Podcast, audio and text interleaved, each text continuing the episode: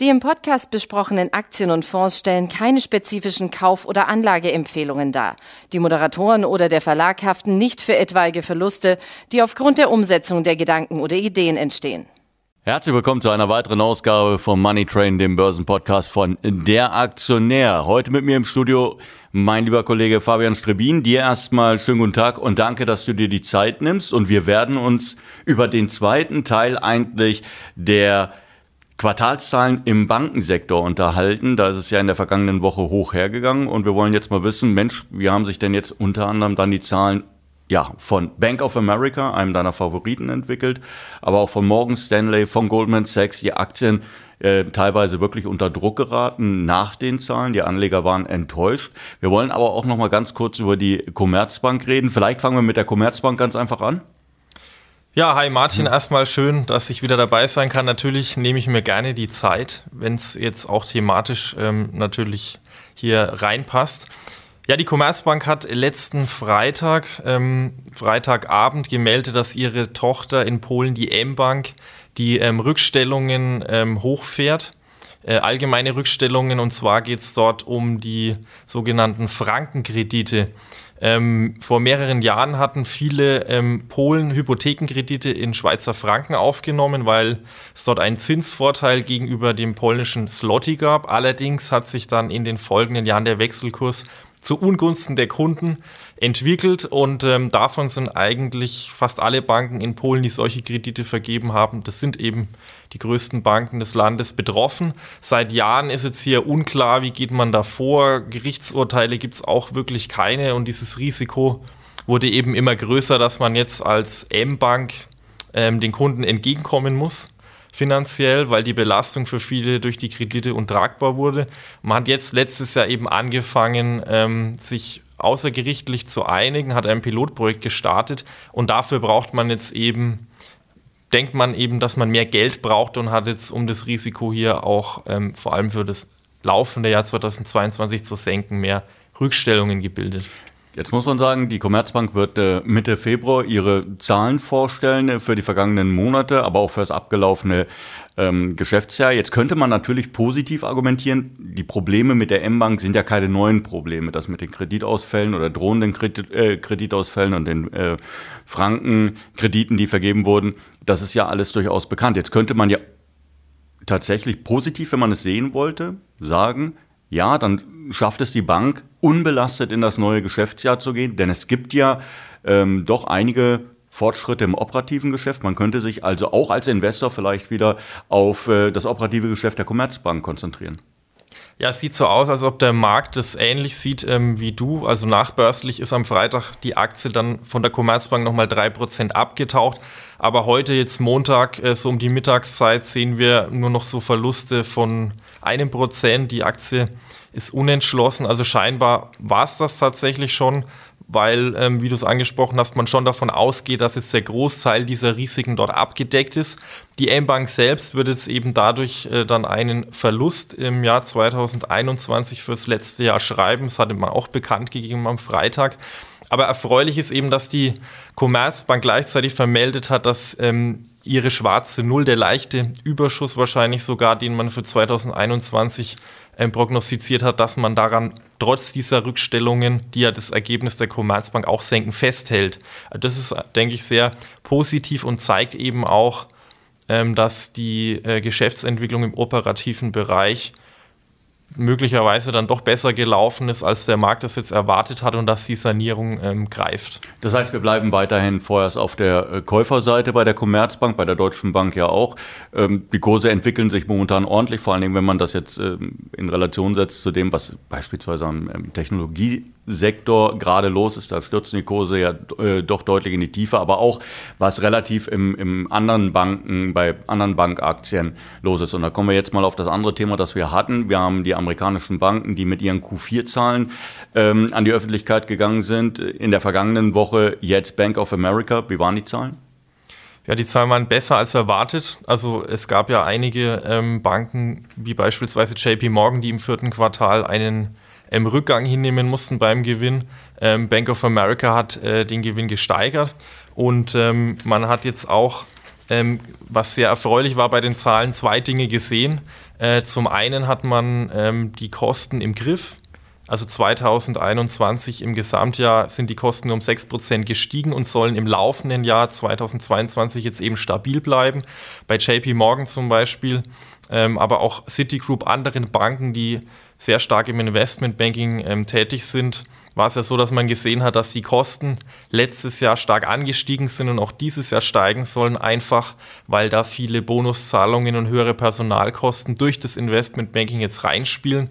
Und Bank of America ähm, kann das eben scheinbar sehr gut abfedern. Das hat der Markt positiv aufgenommen, aber die andere Geschichte ist natürlich jetzt auch noch die Zinswende, die ja jetzt ansteht. Die aber auch teilweise schon in den Kursen jetzt noch nicht vollständig enthalten ist, aber ja schon zum gewissen Teil auch vorweggenommen wurde. Ja, auf jeden Fall. Allerdings ist ja jetzt immer noch ähm, unklar, was tatsächlich passiert. Also am Mittwoch ähm, in dieser Woche gibt es ja den nächsten Fettentscheid, wo dann vielleicht auch klar wird, ob jetzt möglicherweise im März schon ähm, die erste Zinserhöhung stattfindet oder wie viel ähm, Zinserhöhungen im laufenden Jahr jetzt kommen könnten. Analysten gehen ja so im Schnitt von, von vier ähm, Leitzinserhöhungen aus, wenn man jetzt da mal jeweils ähm, äh, 0,25 Prozent ansetzt, ja, das wird, denke ich mal, das Minimum, sind wir bei einem Prozent, die die Zinsen 2022 steigen könnten.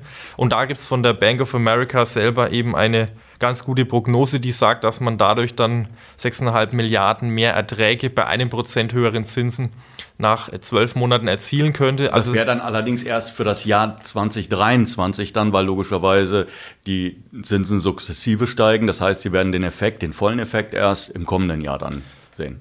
Genau, allerdings äh, wird an der Börse ja die Zukunft gehandelt und wie jetzt eben die Zinswende schon vorweggenommen wurde, was man letztes Jahr und jetzt auch in den letzten Monaten sehen konnte, ähm, ist es dann natürlich wahrscheinlich, dass das in diesem Jahr dann vorweggenommen wird, was es dann an höheren Erträgen gibt. Und es gibt ja auch einige ähm, Analysten oder auch sogar der CEO von JP Morgan, Jamie Dimon, die von mehr als ähm, vier Zinserhöhungen ausgehen. Ja. Ähm, jetzt muss man ja auch sehen, die traditionell die amerikanischen Banken auch sehr großzügig, wenn es um die Investoren geht, also wenn es um die Anleger geht. Da werden hohe Dividendenzahlungen äh, geleistet, jedes Quartal wieder. Glaubst du jetzt, dass zusammen mit den Zinssteigerungen, den zu erwartenden höheren Erträgen und dass dann auch die Dividendenzahlungen letztendlich steigen werden? Oder glaubst du, wir sind momentan auf einem Niveau, wo die Banken eher sagen, naja gut, da kann man vielleicht noch mal einen kleinen Schnaps drauf geben, aber im Großen und Ganzen lassen wir das so liegen? Ja, doch, ich denke schon, dass es Potenzial nach oben gibt, was die Ausschüttungsquote angeht, die Dividende, aber vor allem eben auch ähm, Aktienrückkäufe. Also da wurde ja ähm, letztes Jahr schon wieder äh, ordentlich Gas gegeben von den Banken, nachdem das 2020 ja auch deutlich reduziert war, was Aktienrückkäufe und Dividendenzahlungen ähm, an die Anleger anging. Aber wenn wir uns ähm, die letzten Jahre anschauen, waren ähm, US-Banken ja da immer sehr stark, was Aktienrückkäufe angeht. Bei den ähm, Dividenden äh, wird ja vierteljährlich meist gezahlt, aber die, ja, die Dividendenrenditen bewegen sich jetzt so zwischen zwei bis drei Prozent. Also tatsächlich Dividendentitel mit hohen Ausschüttungen sind die amerikanischen Banken, denke ich nicht, aber auf der anderen Seite wohl eher doch relativ ähm, sichere Ausschüttungen. Weshalb beschließt man nicht einfach, das wird sicherlich auch viele Zuhörer jetzt interessieren, äh, weshalb werden Aktien zurückgekauft? Weshalb nimmt man das Geld nicht einfach und erhöht die Dividende? Ja gut, die Frage ist, ähm, ich glaube, die Aktienrückkäufe haben dann doch einen höheren Effekt natürlich auf den Kurs und die Profitabilität ähm, steht ja auch bei den Banken stark im Fokus. Vor allem, wenn es um die Bonuszahlungen geht. Ja, klar, natürlich sind die daran geknüpft. Auf der anderen Seite bei den Aktienrückkäufen ist es ja so, dass der Gewinn ähm, sich dann auf weniger Aktien verteilt. Ja, wenn ich ähm, Aktien zurückkaufe und sich somit dann eben erhöht tendenziell. Und ähm, ja, wir sehen jetzt eben zum Beispiel bei Morgan Stanley, dass ähm, das äh, Ziel für die Eigenkapitalrendite auch erhöht wurde ähm, für dieses Jahr. Und ähm, das sind dann doch eher Kennzahlen, die da im Fokus stehen. Also ich glaube, man kann als Anleger eher von Kurssteigerungen, wenn wir es mal so sehen, äh, bei amerikanischen Bankaktien profitieren, statt jetzt nur durch reine Dividendenausschüttungen, was die Performance angeht. Ähm, was deine Favoriten betrifft, da hat sich vermutlich nichts geändert, oder? Ja, Bank of America, wie gesagt, hat gute Zahlen äh, abgeliefert und hat die Kosten, kann die Kosten wohl wahrscheinlich äh, relativ konstant halten, ähnlich wie Wells Fargo. Beide profitieren stark von steigenden Zinsen. Ähm, interessant war auch Morgan Stanley. Ähm, viele denken ja immer noch, dass die Bank jetzt ähnlich wie Goldman Sachs zu sehen ist, so als reine Investmentbank. Es ist allerdings so, dass man in den letzten zehn Jahren sehr stark in die Vermögensverwaltung eingestiegen ist. Dort sind die Erträge weniger volatil und in den letzten zwei Jahren hat man auch ähm, stark zugekauft im Bereich ähm, äh, ja, Privatanlegerbroker äh, mit E-Trade und hat somit jetzt auch von dem Corona-Handelsboom bei Privatanlegern eben stark profitieren können. Und äh, ich denke, dass neben Bank of America und Wells Fargo für das laufende Jahr eben auch interessant sein könnte, auch wenn man von steigenden Zinsen jetzt über die normale Kreditvergabe eben nicht so stark profitiert, weil man in dieser Vermögensverwaltung und eben auch doch im Investmentbanking ähm, eher tätig ist. Okay.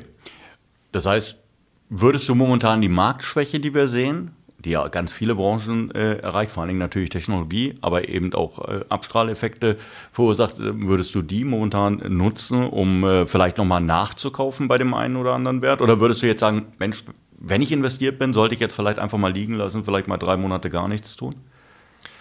Ja, wer investiert ist, der sollte, denke ich, auf jeden Fall dabei bleiben. Ob man jetzt nachkauft, ja, ist ähm, so die Frage. Man sollte, denke ich, jetzt tatsächlich diese Woche erstmal abwarten.